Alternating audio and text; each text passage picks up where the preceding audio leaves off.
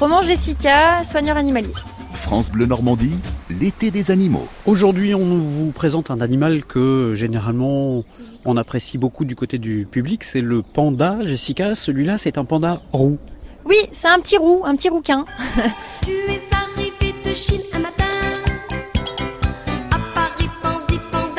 Donc c'est un tout petit panda qui fait à peu près euh, entre 3 et 6 kilos de moyenne. Donc là ici dans notre enclos à Biotropica, on a un couple et un petit.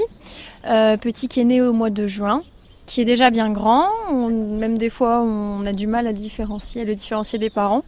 Donc comme quoi ça grandit très vite. Euh, donc c'est des animaux qui à la base sont carnivores. mais ils vont se nourrir de végétaux. Donc ici, on leur donne du bambou, des, voilà, des branches de bambou à, volonté, et ils ont également euh, ce qu'on appelle des, ce qu'on dit des petites boulettes de bambou. Donc c'est de la poudre de bambou déshydratée.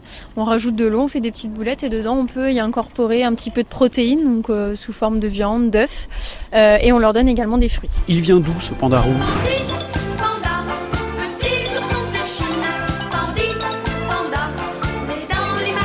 Alors le panda roux, on va le retrouver donc en Chine sur toute la zone de l'Himalaya. Ils peuvent vivre jusqu'à 4000-4800 mètres d'altitude, donc vraiment euh, très très haut. Ils craignent pas le froid.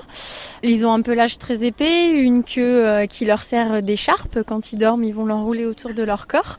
Euh, également beaucoup de poils aux pattes, des très bonnes griffes parce qu'ils sont arboricoles, donc il faut qu'ils arrivent à bien monter aux arbres et à y descendre. Ils descendent vraiment à la verticale. Nous, quand on les voit descendre, c'est assez impressionnant.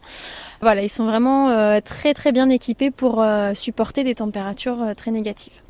Et visiblement, le panda roux est un gros dormeur. Oui, oui, oui, on les voit pas beaucoup actifs. Alors nous, en tant que soigneurs, on a la chance de les voir actifs euh, le matin quand on vient leur apporter à manger.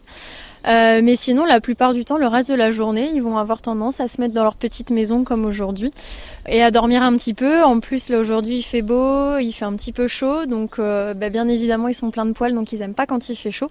Donc là, on va arriver dans une période où les petits pandas, ils vont quand même dormir pas mal parce qu'ils ont un petit peu chaud, donc ils vont se mettre à l'ombre. Donc faut faut bien que les visiteurs ouvrent les yeux et, soient patients euh, à essayer de trouver nos petits pandas. Et alors, ils dorment toujours en hauteur comme ça ou ça leur arrive de dormir en bas? Non, non, non, toujours en hauteur parce qu'en bas euh, il y a de la prédation. Alors ici non, bien évidemment, mais c'est de l'instinct naturel euh, du fait de dormir en hauteur. Ils sont arboricoles, donc ils vont se mettre dans la nature, dans des, dans des petites fourches de branches, euh, se positionner là où ils peuvent avoir un petit peu de place. Donc nous ici, voilà, on leur a mis à disposition deux trois cabanes et ils ont tout de suite intégré le fait de dormir à cet endroit-là.